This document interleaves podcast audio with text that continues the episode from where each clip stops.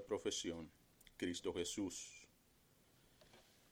el cual es fiel al que le constituyó, como también lo fue Moisés en toda la casa de Dios. Porque de tanto mayor gloria que Moisés es estimado digno este, cuanto tiene mayor honra que la casa el que la hizo. Porque toda casa es hecha por alguno, pero el que hizo todas las cosas es Dios. Y Moisés a la verdad fue fiel en toda la casa de Dios, como siervo, para testimonio de, los que, de lo que se iba a decir. Pero Cristo como hijo sobre su casa, la, la cual casa somos nosotros, si retenemos firme hasta el fin la confianza y el gloriarnos en la esperanza. Amado Dios, este es tu tiempo. Siempre es tu tiempo, Señor. Padre, pero nos hemos congregado para adorarte a ti, agradecerte y escuchar tu voz, escuchar tu palabra. Gracias por este privilegio que tenemos, Señor, porque tú nos has acercado al trono de tu gracia. Nos has hecho participantes del llamamiento celestial. Somos tus hijos. E indudablemente tú tienes algo que decirnos, Señor. Que sea tu divino espíritu quien controle este tiempo, Señor. El mensaje, el mensajero, los receptores. Que todo, Señor, sea para la gloria de tu bendito nombre y la edificación de tu pueblo, a quien amas tanto, Señor. En el nombre de Jesús lo pedimos. Amén. La superioridad de Cristo, hermanos. Ese es el, el tema. Ando muy cargado, esa es la verdad. Este pasaje me ha tocado profundamente. Y mi deseo es de que podamos comprender lo que la escritura dice en un intento humilde de mi parte de tratar de explicar lo que es este texto y a la vez aplicarlo eh, a nuestras vidas. Qué gran Cristo tenemos, hermanos.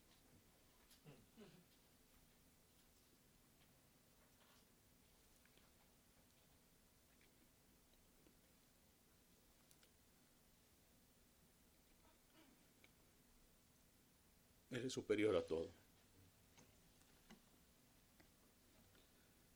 No hay nadie como Él.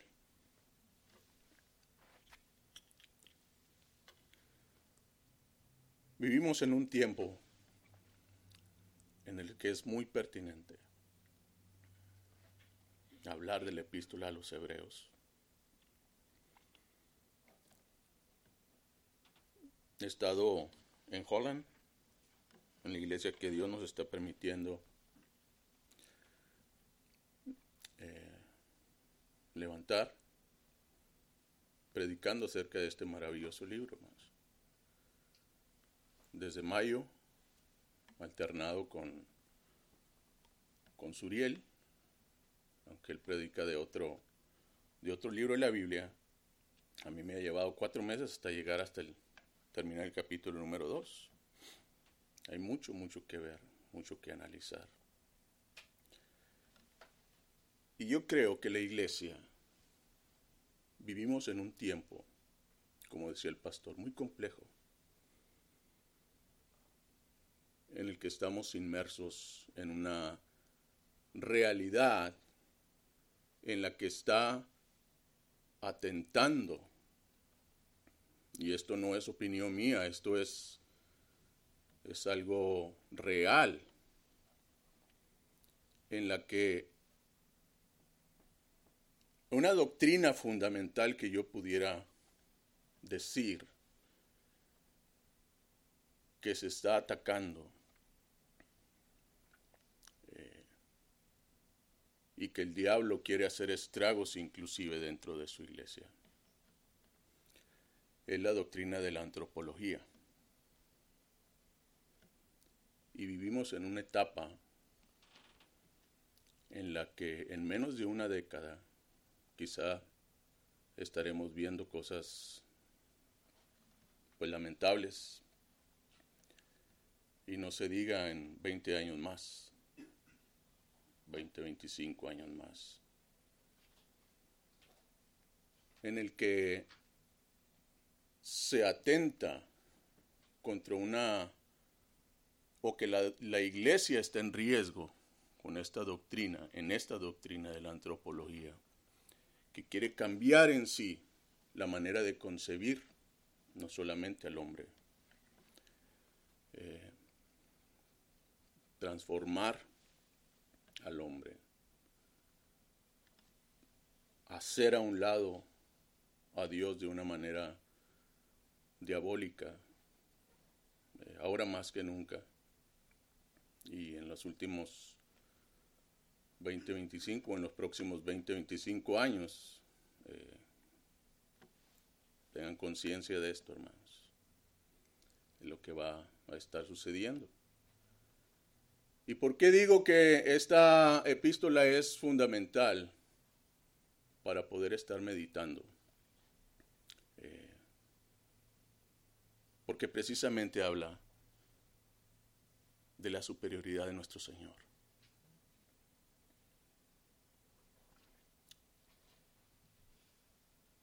Y tal vez el mensaje que yo traiga aquí es, o más bien el mensaje que yo traigo es, que la superioridad de Cristo es la base firme para nuestra vida. La superioridad de Cristo es la base firme para nuestra vida y no quiero que eso se oiga como un cliché. Sí sabemos, sí hablamos, sí cantamos, sí escuchamos mensajes acerca de quién es Cristo, acerca de que Cristo es todo para mi vida y, y venimos y cantamos pero mi oración es de que hagamos cada vez más propio en nuestra mente, en nuestro corazón, que Cristo, hermanos, es superior a todo. Y es lo único que nosotros necesitamos. Entonces yo quiero desarrollar este, este mensaje con cuatro exhortaciones que yo deduzco de aquí o, o, que traigo para la iglesia, que Dios ha puesto en mi corazón compartir a la iglesia. Y estas cuatro exhortaciones son sencillas, hermanos. El mismo texto lo dice. La primera exhortación es, considerar a Cristo. La segunda exhortación es confesar a Cristo. La tercera es copiar a otros hombres fieles. Y por último, es confiar en Cristo. Considerar a Cristo confesar a Cristo, copiar a otros hombres fieles y confiar en Cristo. Y dice la escritura, por tanto, y esta, esa frase hace alusión a lo que viene hablando el libro en los primeros dos capítulos de esta epístola, donde habla acerca de un matiz o, de un aspecto de la superioridad de Cristo. Capítulo 1, enfatizando su deidad, que Él es por encima de absolutamente todo. Él es Dios. Y el segundo capítulo se enfoca más que todo en la humanidad de Cristo. Y habla entonces por qué Cristo es superior tanto a los ángeles, Él es Dios, Él es Dios encarnado, etc. Y el autor de Hebreos quiere llamar la atención a sus oyentes y que estén concentrados en estas verdades fundamentales, como lo quiere para, para nosotros en la iglesia en la actualidad. Él dice, hermano santo, se refiere a la iglesia, se refiere a los creyentes. Ya él explicó cómo nosotros venimos a ser entonces parte de la familia de Dios, los hijos de Dios, aquellos por quien Cristo vino entonces en, en su humanidad a salvar. Y nos ha hecho participantes entonces de la familia de Dios. Y aquí lo especifica de una manera bien clara con un llamamiento celestial venir a ser parte de la familia de Dios no depende de mí, ya lo hemos escuchado en la, en la clase, en las clases. Es algo en lo cual Dios nos, nos arrastra para venir a ser parte de su familia. Es un llamado a través del Evangelio que en este caso los oyentes habían ellos escuchado el Evangelio y habían respondido en fe el Evangelio y su fe se estaba viendo amenazada, su fidelidad se estaba viendo eh, golpeada por distintas circunstancias en las que ellos estaban enfrentando en aquella época. Y el autor lo que les quiere decir es, nosotros somos hermanos, Dios nos ha consagrado para Él. Y eso ha, sido el resultado de haber entonces nosotros venido a responder a ese llamado donde toda la obra, hermanos, es Dios, sabemos. 100% Dios. Y él hace esta exhortación. Considerad, dice considerar al apóstol y sumo sacerdote. Y esta es la primera exhortación que yo traigo para la iglesia, hermanos. Esta palabra considerar literalmente significa fijar nuestra mente en Cristo. Fijar nuestra mente.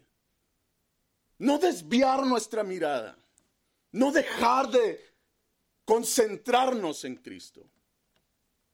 En aquel entonces estos creyentes estaban viendo amenazados por los, judíos, por el imperio romano, por muchas otras cosas que se levantaron, persecución, etc. Y ellos estaban en riesgo de apostatar de su fe.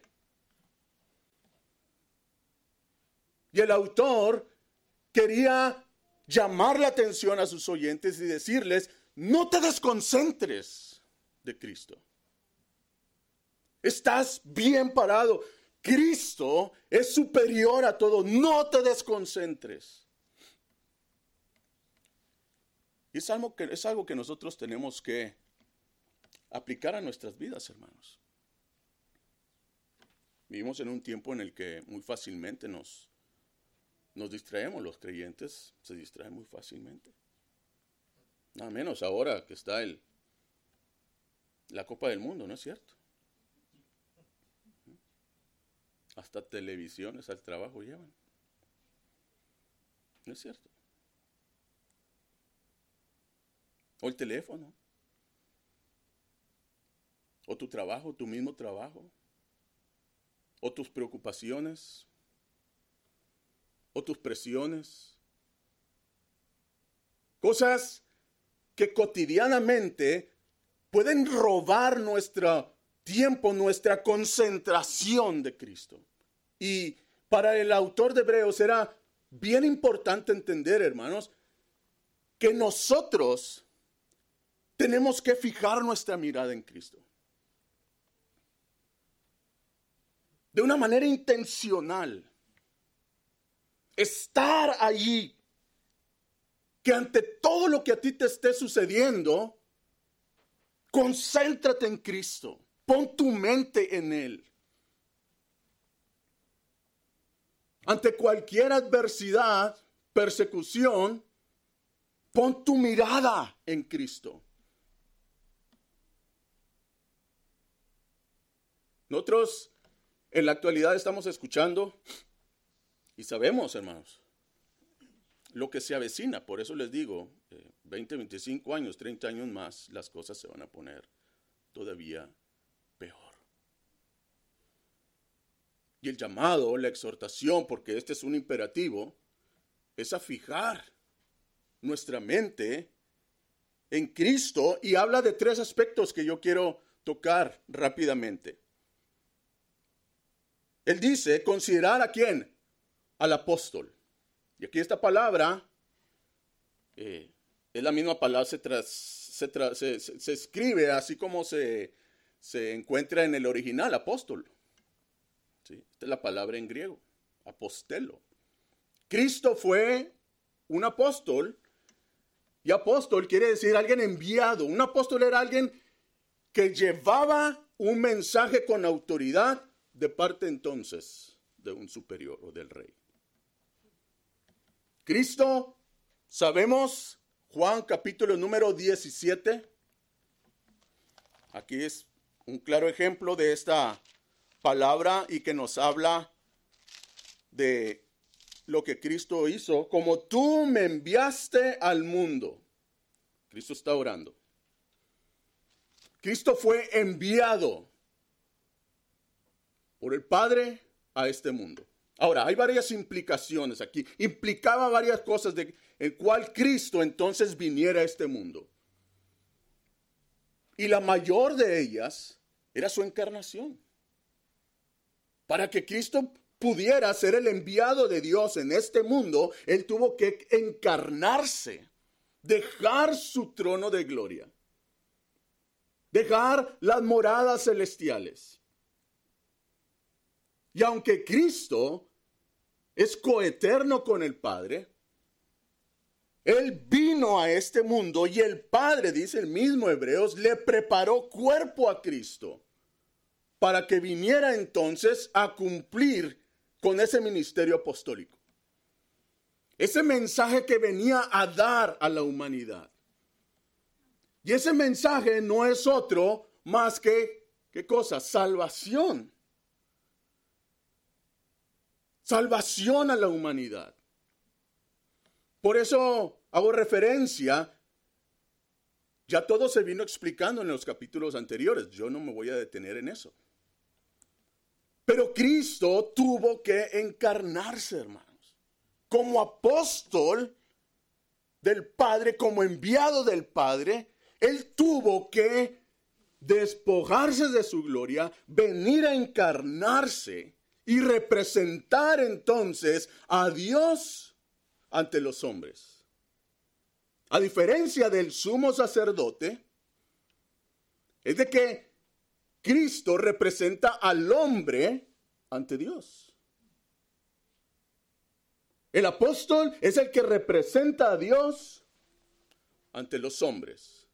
Sumo sacerdote, el que representa a los hombres ante, Dios. Y estos dos ministerios, estos dos oficios, tuvieron sus implicaciones, hermanos. Porque Cristo no solamente vino como un enviado nada más de Dios. No, era Dios hablando directamente a la humanidad. Mayor que cualquier profeta, mayor que, que inclusive los ángeles que vinieron a entregar, vinieron a, a dar entonces la ley.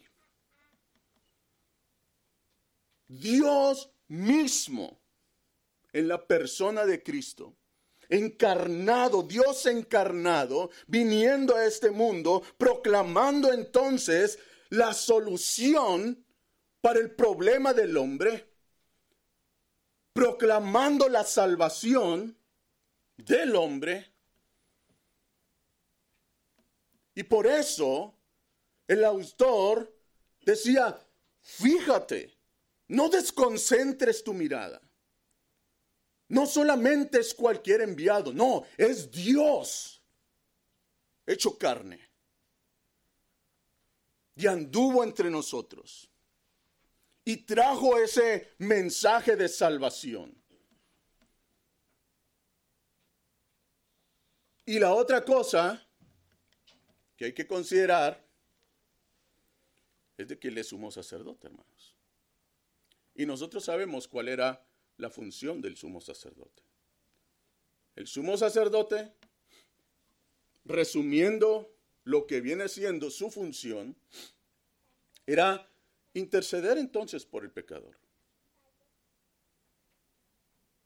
Era el sacerdote el que venía a ofrecer un sacrificio, no solamente por el pueblo, sino por él mismo, porque era pecador. Ahora, esta es la gran diferencia. Por eso Cristo es el gran sumo sacerdote. Esto lo explica la epístola de Hebreos más adelante. Pero lo que está diciendo aquí el autor de Hebreos es de que Cristo con su ministerio, no solamente como apóstol, no solamente como el mensajero de las buenas nuevas, sino que él mismo vino a reconciliarnos con Dios por medio de su muerte.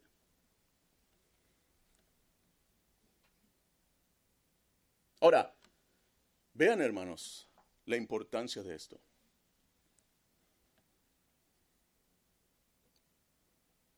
Por eso es de que a nosotros se nos exhorta y se les exhortaba a los hebreos a no perder de vista, no te desconcentres de quién es Cristo.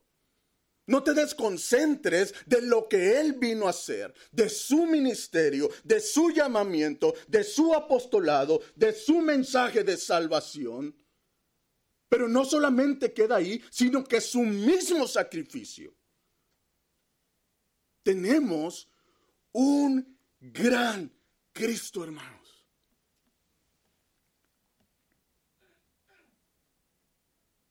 Y Él vino a traer reconciliación del hombre para con Dios o de Dios para con el hombre. Y fue ese sacrificio el que hizo posible entonces que la ira de Dios no cayera sobre nosotros. Estábamos enemistados Pablo lo dice en Romanos, ¿no es cierto? Dios estaba y sigue estando enojado con la humanidad, con los pecadores. Y si nosotros somos parte del pueblo de Dios, significa que Dios nos ha justificado en Cristo, que nuestros pecados han sido perdonados que ya no hay más enemistad para con Dios, porque Cristo, nuestro gran sumo sacerdote, ha hecho posible esa reconciliación. No descuidemos, por favor, hermanos. No nos desconcentremos en nuestra vida. Fijemos nuestra mente, anclémosla entonces en la persona más grande que ha existido en esta humanidad, que es nuestro Señor Jesucristo. Ni tus problemas, ni tu pecado, ni las guerras, ni las presiones, ni lo que se trata de implementar en este mundo. Por favor, Pon tu mente en Cristo. Por eso era ese mandato, es este mandato, es esta exhortación. Considera al apóstol y sumo sacerdote, versículo 2, ahorita voy a regresar al, a, lo último de este versículo, del versículo 1, pero quiero llamar su atención a, este, a, este, a esta otra cosa que tenemos que ver en Cristo, su fidelidad, el cual es fiel al que le constituyó. En su ministerio apostólico, Cristo fue fiel. En su ministerio sacerdotal, Cristo fue fiel. Y no es que haya sido fiel, sino que Él sigue siendo fiel, porque aquí el texto me, lo presenta eh, en, un, en un presente participio. En otras palabras, Cristo en su oficio sigue siendo fiel. La fidelidad de nuestro Señor. Él nos tiene en sus manos. Somos sus ovejas, somos su rebaño. El pastor Billy nos ha estado hablando acerca, acerca del yo soy de Cristo, ¿no es cierto? Él es todo, hermano. Y Dios tiene un amor, pero tan especial por su iglesia por su pueblo.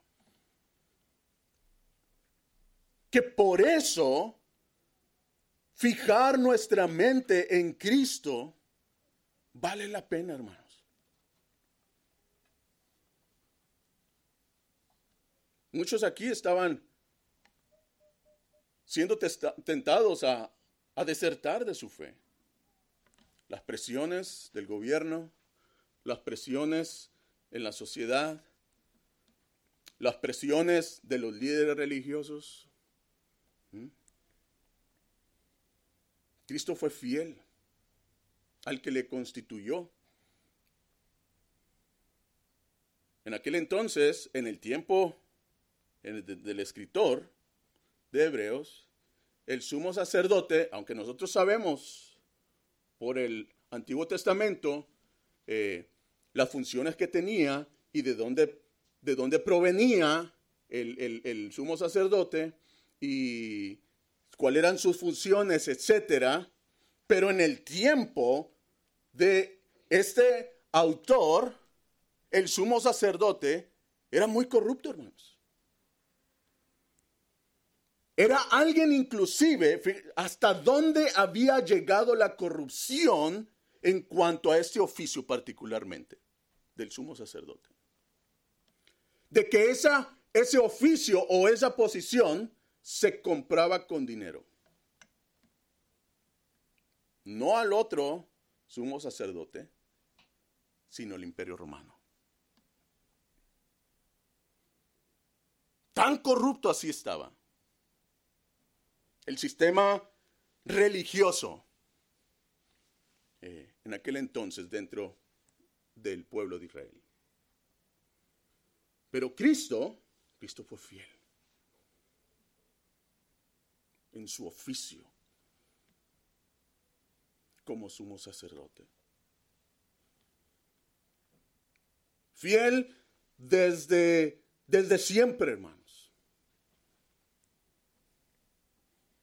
Fiel en todas las áreas de su vida. Fiel en su mente, en su corazón, en sus palabras, en su obra, en su responsabilidad, en su ministerio, siempre podemos ver algo en nuestro Señor Jesucristo. Fidelidad.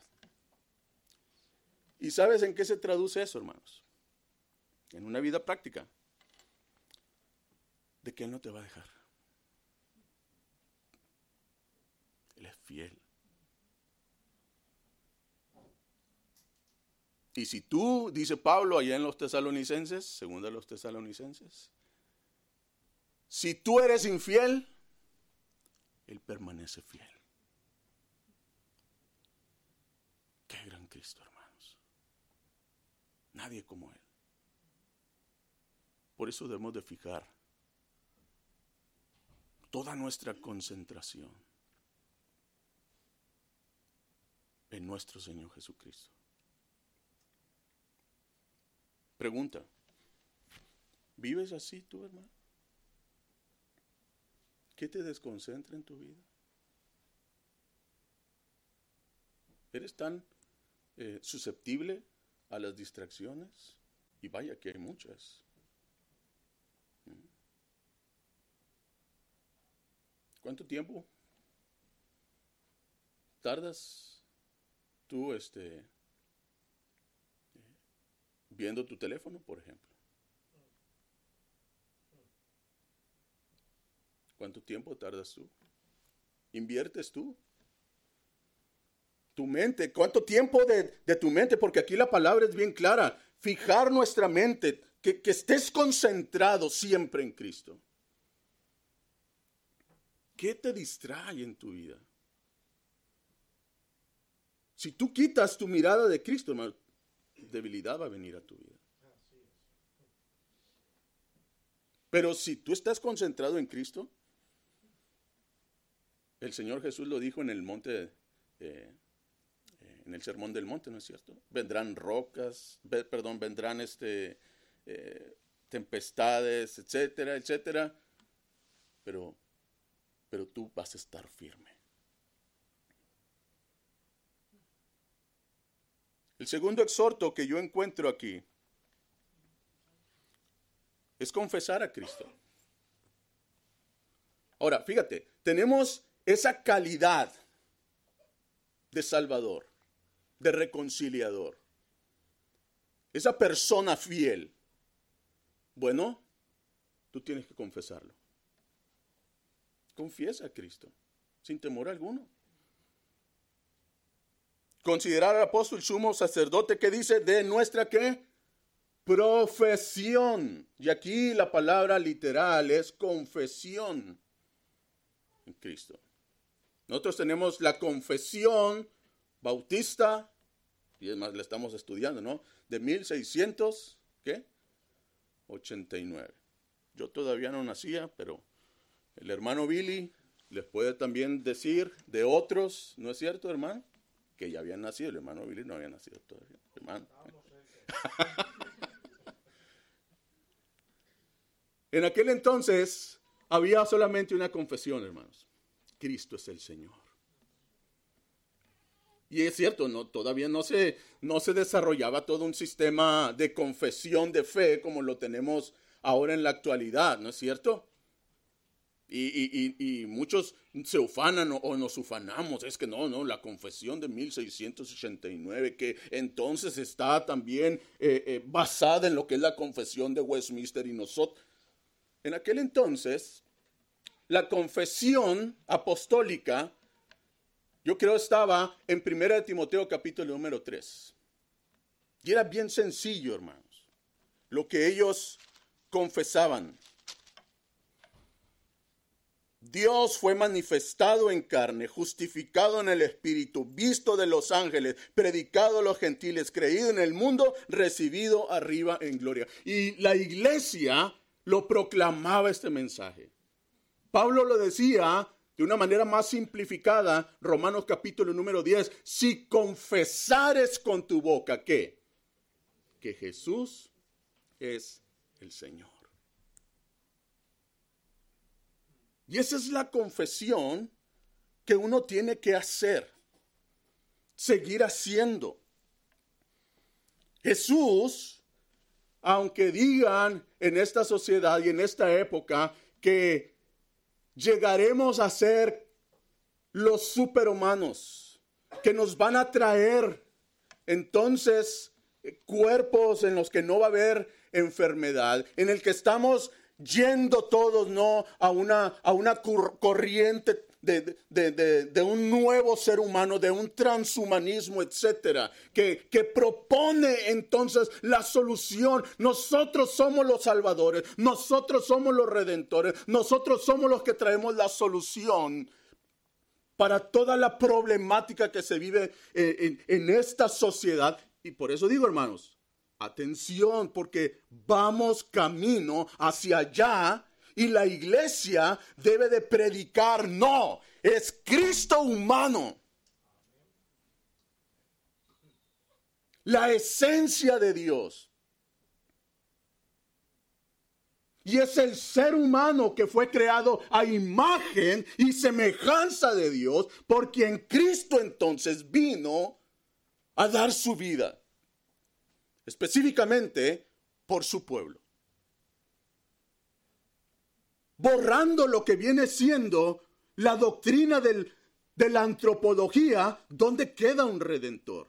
¿Dónde queda un salvador? ¿Dónde queda entonces el sujeto que necesita entonces ser redimido? Desaparece, hermanos.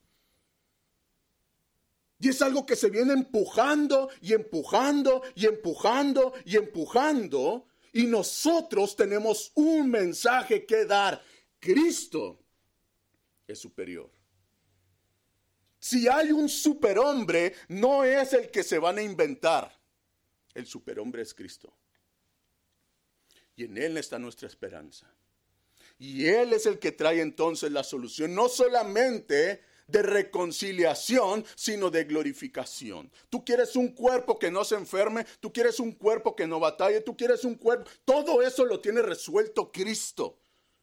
Y ese es el mensaje que nosotros tenemos que dar hablar de su encarnación, hablar de su ministerio apostólico, hablar entonces del sacrificio de nuestro Señor Jesucristo. Y esa es nuestra confesión. Por eso aquí dice que Cristo es nuestra profesión, considerar al apóstol y sumo sacerdote de nuestra profesión, de nuestra confesión, que se basa entonces en este maravilloso libro.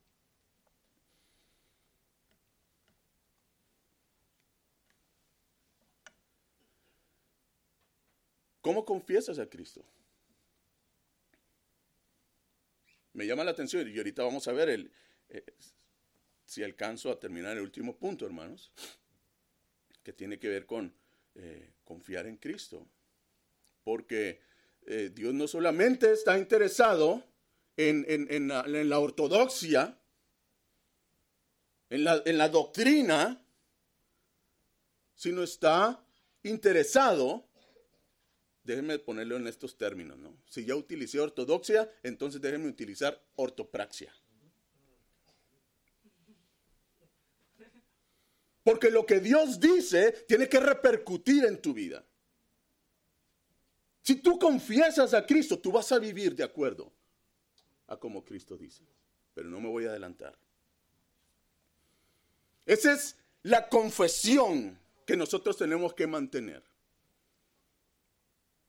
hablar del Salvador, hablar del reconciliador, hablar de ese Cristo fiel.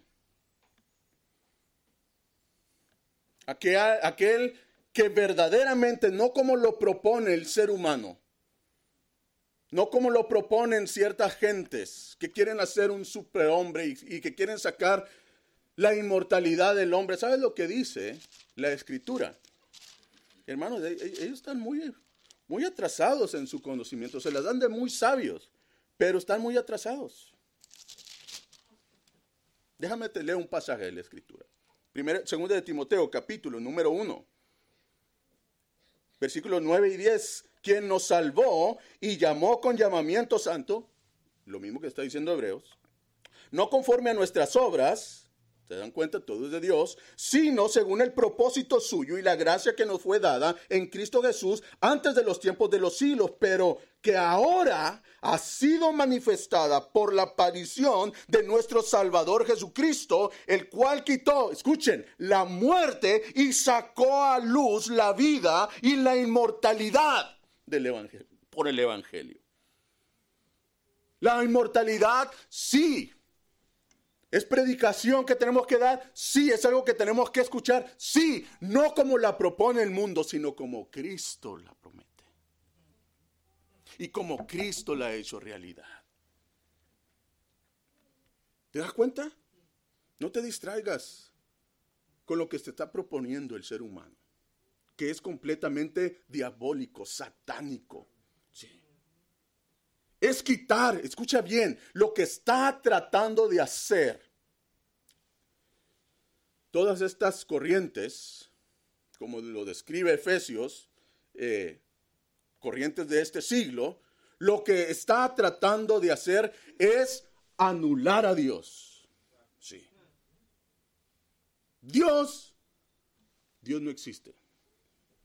Así como lo decía que Nietzsche, la muerte de Dios. No, hermano. Este es el Evangelio que la iglesia viene predicando por siglos y siglos y siglos. Y que tú y yo estamos en responsabilidad para con Dios de predicar este Evangelio. Entonces, la superioridad de Cristo es la base, por eso digo, firme de nuestra vida. Confiesa a Cristo. Considera a Cristo. Pero también copia a otros o imita a otros. El cual también es fiel al que le constituyó, dice, como también lo fue Moisés en toda la casa de Dios. Y aquí lo que está haciendo el autor de Hebreos es presentar un argumento precisamente de, que Cristo es superior eh, a Moisés. Los hebreos entonces estaban, estaban siendo tentados a volver a todo lo que era la ley, el sistema sacrificial, etc. Y no había, para un judío no hay mayor hombre que Moisés. Hasta la fecha, hermano. Y el autor de Hebreos dice que Cristo es superior a él. Pero en la realidad, Moisés, Moisés es un, es un personaje sumamente importante dentro de la escritura. Nada menos aquí en, en, Hebreos, en la epístola de los Hebreos, 11 veces se menciona a Moisés. Y Moisés, nosotros podemos ver eh, cómo él fue fiel, hermanos como dice aquí la escritura, como también lo fue Moisés en toda la casa de Dios. El autor de Hebreos no está dudando de la fidelidad de Dios. Al contrario, está presentando como un ejemplo de fidelidad para que también el pueblo lo pueda imitar a él. ¿Sí? Pero no suplantar en grado de superioridad a Moisés en contra de Cristo. Y en todo lo que viene, lo que fue la vida de Moisés, particularmente cuando Dios ya le llamó para que fuera a liberar al pueblo de Israel. ¿Cuántos años tenía Moisés? ¿Cuántos años tenía Moisés cuando Dios le llamó al ministerio? 80 años. Pues usted dice, es que ya estoy viejo, ya no puedo hacer nada. No, ¿cómo no, hermano? 80 años tenía cuando Dios le llamó y nosotros encontramos básicamente el libro de eh, Éxodo o lo que viene siendo el Pentateuco, pero hablando acerca de la, de la vida de Moisés, capítulo número 12 de Éxodo, dice en este mes, versículo 2, o será principio de los meses, para vosotros será este primero será este el primero en los meses del año. Celebraron la Pascua, se dio inicio al año religioso del pueblo de Israel, etcétera, ¿no? Salió Moisés entonces con todo el pueblo y al menos dice en el capítulo número 16, versículo 1, a los 15 días del segundo mes, después que salieron de la tierra de Egipto. Había pasado aproximadamente un mes. Dios había llamado a Moisés, había liberado al pueblo de Israel. Un mes, vemos la fidelidad. ¿No es cierto? De Moisés. Capítulo 19, versículo 1 en el mes tercero de la salida de los hijos de Israel de la tierra de Egipto, en el mismo día llegaron al desierto de Sinaí, etcétera. ¿Cuántos eh, meses habían pasado? Aproximadamente tres meses. Dios haciendo maravillas a través de Moisés, salieron y fue fiel. Pasó un mes, fidelidad. Pasaron tres meses, fidelidad. Nosotros vemos en el libro de números capítulo número 12, donde se atestigua, donde Dios atestigua de la fidelidad de este hombre. Y si nosotros vemos en nuestra casa el contexto de todo lo que está saliendo, eh, eh, en cuanto a la, experiencia de Moisés con el pueblo de Israel, con la, en ese sentido, con la casa, con la congregación de Israel, con el pueblo de Israel, hablando acerca de la fidelidad de este hombre, dice el capítulo número 12, no así mi siervo Moisés, que es fiel en toda mi casa. Ya habían pasado cuánto tiempo, hermanos, del éxodo al números. ¿Usted tiene una idea? Aproximadamente. Fiel, primer mes, fiel al segundo, al tercer mes, a los dos años, y si nosotros terminamos de ver el, Pentateuco, eh, el, el Deuteronomio, nos habla todavía de ese Moisés que fue fiel. ¿Cuántos años estuvo el pueblo de Israel en el desierto? 40 años. 40 años de fidelidad de un hombre. Ahora, déjame decirte una cosa, porque a lo mejor tú puedes estar pensando, pero es que es muy difícil ser fiel. Hermanos, no se pide perfección en la vida cristiana. En esos 40 años, ¿te acuerdas tú que Moisés, por ejemplo, bajó con las tablas de la ley y qué fue lo que hizo, hermanos? ¿No las estrelló y se hicieron añicos? Y yo casi estoy seguro, hermano, que se las aventó a Aarón, pero Aarón se quitó. No te puedo asegurar eso, pero era tanta la rabia que tenía Moisés de, de cómo el pueblo había sido desleal mientras él estaba en comunión con Dios recibiendo entonces instrucción de Dios y vio entonces a un pueblo que a las primeras eh, presiones quisieron abandonar a Dios y hacerse sus, sus, sus propios dioses. Y Moisés entonces, lleno entonces de, de enojo, de frustración, aventó las tablas y les dijo, en otras palabras, esto es lo que ustedes han hecho con el pacto de Dios. Lo han quebrado, lo han hecho añicos. Número 12, ¿de qué nos habla? De la chismosa de su hermana, ¿no es cierto? Problemas entonces para Moisés.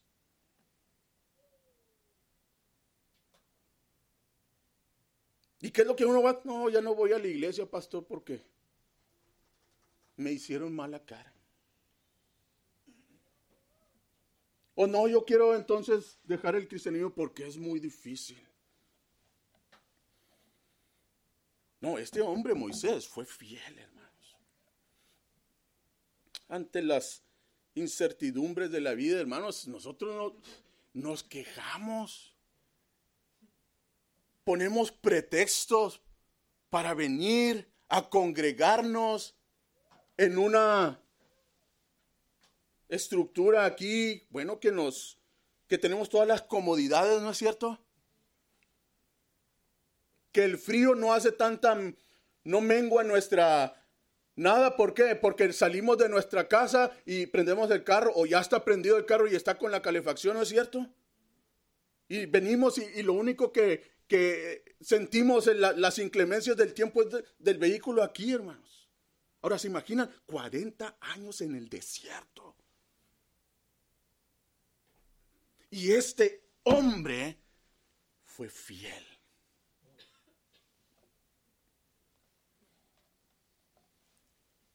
Tenemos que copiar, hermanos, la vida de otros. Hermanos, ustedes no saben lo que el pastor ha sufrido. Tal vez tengan una idea. Ustedes no saben las luchas que llevan o que llevamos los pastores. Los desprecios que tenemos que sufrir. Las traiciones que experimentamos. Los chismes. La habladuría las intenciones de descalificar, las intenciones de aquellos corazones que hablan con toda intención de herir.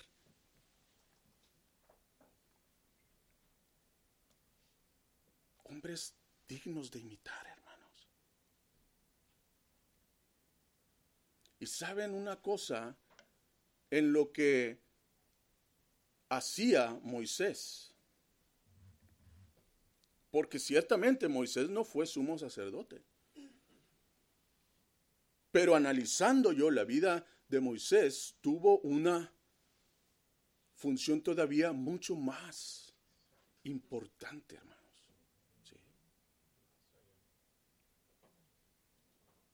Y aunque él no fue sacerdote en sí, porque le correspondía a la tribu de, de Judá y a las 24 clases que se desprendieron de ahí, etcétera, pero nosotros vemos a un Moisés que en cierto sentido fue un apóstol, enviado de Dios ante el faraón, enviado de Dios ante el pueblo. Y también fue un sacerdote, fue alguien que intercedía a Dios por el pueblo. Y cuando él veía sufrir a la congregación, a su pueblo que amaba tanto, hermanos, él lo que hacía era interceder por el, por el pueblo. Intercedió, ¿no es cierto?, por María. Después, Moisés andaba haciendo lo suyo y, y acá estaban otros dos chismeando, ¿no? Los hermanos de, de Moisés. Hasta que Dios le dijo, Moisés, están hablando mal de ti, le dijo el Señor. ¿Quién, Señor? Pues tú no los has escuchado, pero yo sí. Ve solución a este problema. Y ahí va lepra para la chismosa. ¿Qué hizo Moisés, hermano? Señor, perdónala. Señor, intercedo por este pueblo. Señor, mis brazos se están cansando, Señor, para interceder en la batalla por este pueblo que nos está ganando. Intercediendo, hermanos. Ahora ponte a pensar. ¿Cuánta falta nos hace imitar a hombres de Dios? Por eso Hebreos en el capítulo, en el último capítulo, él menciona acerca de esto. Es bien importante, hermanos. Dice Hebreos capítulo número 13. Ah.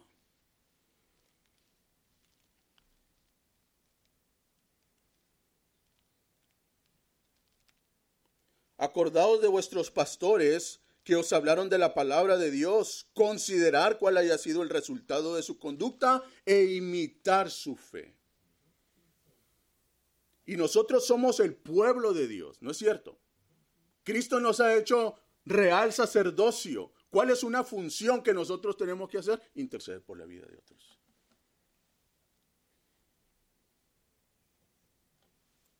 ¿Qué tanto tú intercedes por la iglesia?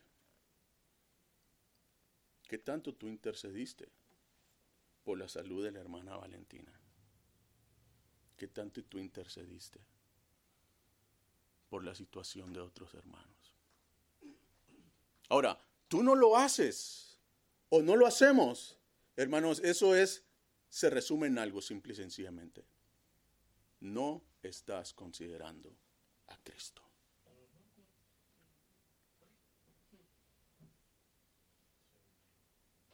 40 años este hombre fue fiel en toda la casa de Dios. Versículo 3, porque de tanto mayor gloria. Ahora, Moisés fue glorioso, pero fíjate lo que dice de Cristo. Tanto mayor gloria que Moisés estimado digno este, cuanto tiene mayor honra que la casa, el que la hizo. Y el siguiente versículo yo lo considero juntamente con ese como un paréntesis, parentético porque habla acerca de eso, no porque toda la casa es hecha por alguno, pero el que hizo todas las cosas es Dios.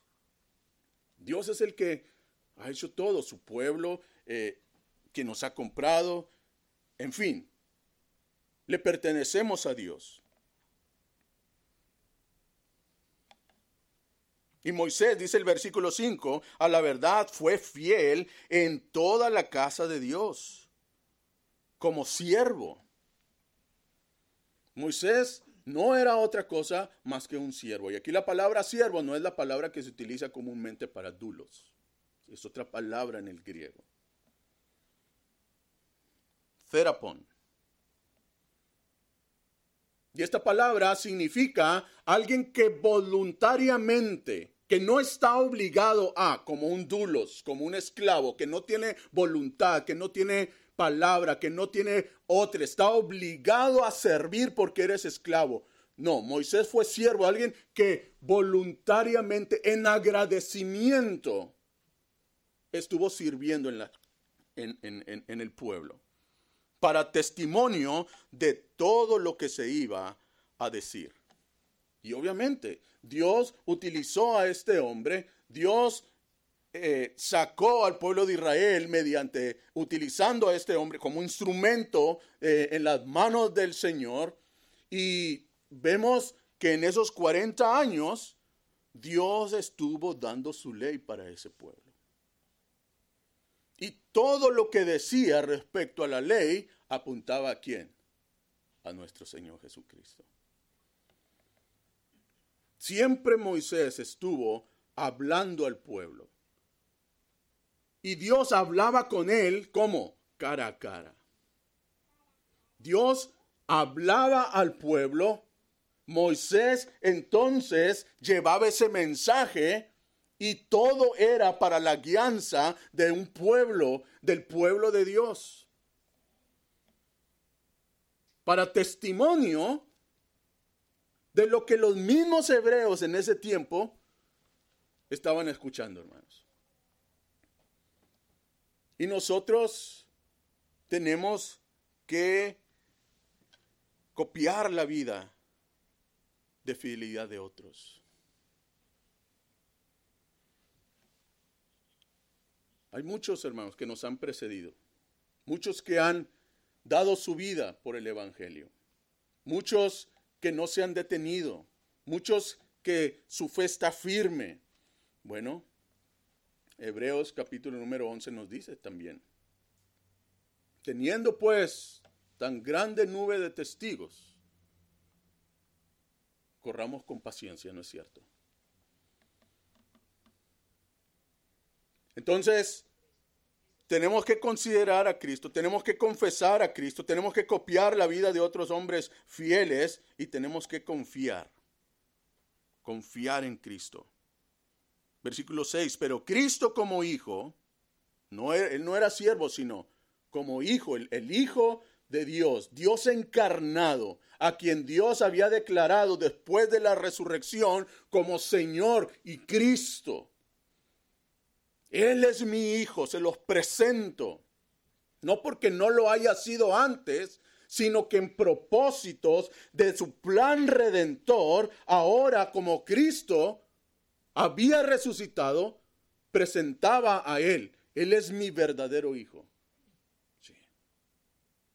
Escuchen a Él. Él es, dice, Cristo como hijo sobre su casa, y aquí se refiere entonces a su iglesia, a lo que estaba ah, tratando de animar el autor de Hebreos, la cual casa somos nosotros, y dice, si retenemos de manera firme, valiente, hasta el fin la confianza. Y esta palabra confianza es bien interesante, hermanos, porque significa eh, libertad para hablar es estar hablando de manera confiada lo que yo creo, sin temor a nada.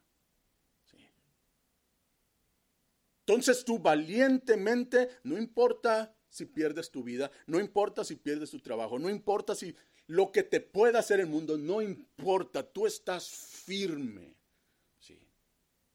y no está hablando aquí de perder la salvación, aunque esta es una, es una cláusula condicional. Da a entender, eh, si no lo haces, entonces pudiera ser que te, que te pierdas. Pero esto es técnicamente, hablando gramaticalmente, es un subjuntivo. Y el subjuntivo habla acerca de expresar un deseo, una posibilidad. En otras palabras, lo que está diciendo el autor es, confiesa, mantén firme, ese es mi deseo, de que tú mantengas hasta, hasta el fin, con valentía, con firmeza, esa confianza, que tú hables de ese Cristo, que tú hables de su sacrificio, que tú hables de su intercesión, que tú te mantengas fiel, que tú lo imites, que no te avergüences, en otras palabras, de estar hablando de este maravilloso Salvador. Y en la epístola de los Hebreos se menciona esta exhortación una y otra vez. Mismo versículo 14, porque somos hechos participantes de Cristo con tal que retengamos firme hasta el fin nuestra confianza del principio. Después el capítulo número 14, perdón, capítulo número 4. Versículo 14, por tanto, teniendo un gran sumo sacerdote que traspasó los cielos, Jesús, el Hijo de Dios, retengamos nuestra profesión. Capítulo número 10, versículos 23 en adelante, mantengamos firme, sin fluctuar, la profesión de nuestra esperanza, porque fiel es el que prometió. Y nosotros tenemos, hermanos, que confiar en Cristo. ¿Tú crees que Cristo te ha salvado? ¿Tú crees que Cristo es ese enviado de Dios? ¿Tú crees que Cristo nos ha reconciliado? ¿Tú crees que Cristo es fiel? Sí. Entonces no te avergüences, hermano mantén con firmeza eso. ¿sí? ¿Sabes una de las cosas que yo lamento en la actualidad? La cobardía, hermanos. Cada vez más y más se está queriendo privar de hablar la verdad. Y yo no hablo no solamente en, este campo, ¿no? En, de, lo que es la iglesia, sino en general.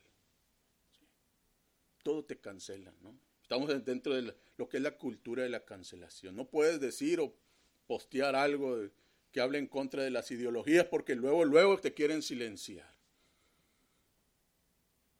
De ahí, tristemente, hermanos, se ha infiltrado ese temor dentro de la iglesia.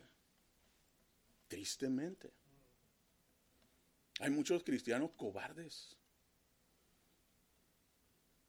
Y aquí lo que se trata es de tener esa confianza, de hablar. Pero confianza porque como decía Pablo, yo sé a quién he creído. Y estoy seguro que es poderoso para guardar, ¿cierto? Mi vida. Eso es lo que me mantiene entonces en confianza. Yo, yo no soy nadie. Pero el mensaje es de Dios. Y Dios es indestructible, hermanos. Y se traduce esta confianza, hermanos, o este hablar, por eso mencionaba eh, dos aspectos de lo que viene siendo no solamente lo que tú crees, sino de cómo tú vives. Siempre en la escritura va ligado el mensaje a lo que viene siendo la, eh, eh, la vida, la vida práctica del creyente y la vida práctica del creyente en el entorno de su comunidad de fe, de la, de la iglesia. Me gusta lo que dice el pastor Billy. Eh, no dejemos, hermanos, de congregarnos. Muchos entonces dejan de congregarse. Tenemos que estar unidos. Claro, somos el pueblo de Dios. Somos quien tiene la verdad, hermanos. Somos a quien Cristo ha levantado como un foco para hablar de las verdades del Evangelio. Y no debe de existir nada que nos acobarde.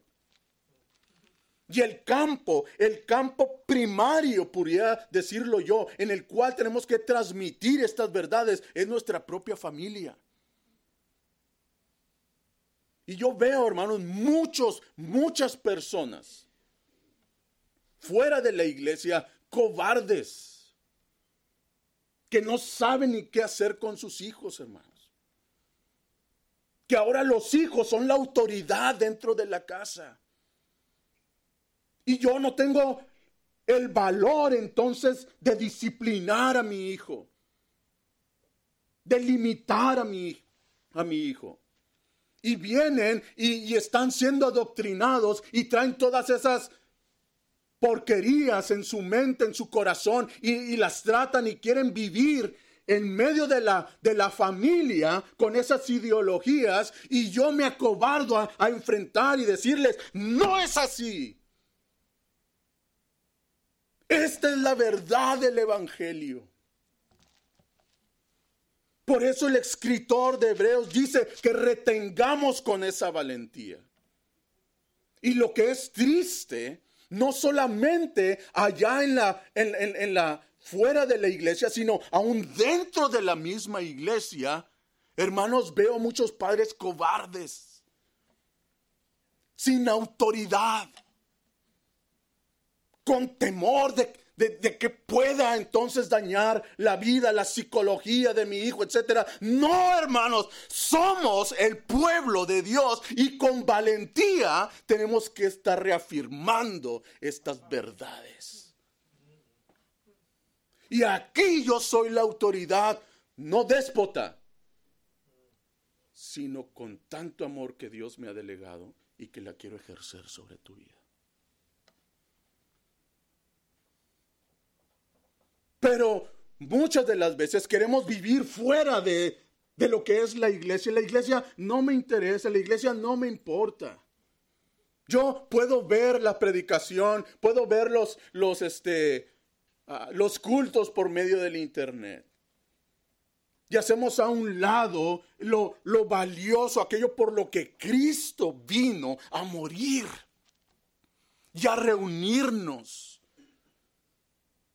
Y es en ese contexto, hermano, donde uno debe de aprender. Porque fíjate lo que dice, con esto termino. Ya me extendí mucho, hermano.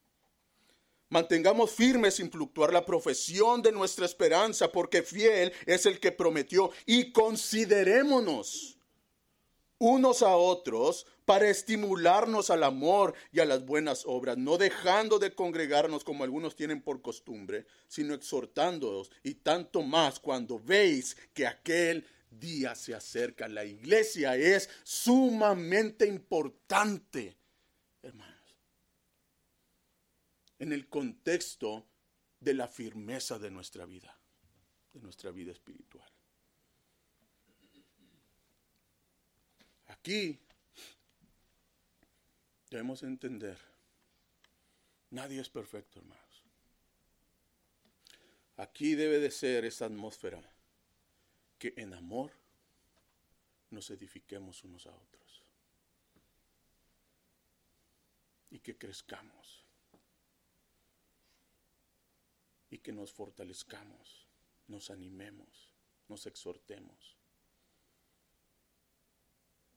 Dios quiere, hermanos, que hagamos nuestro este mensaje. La superioridad de Cristo es la base firme de toda nuestra vida.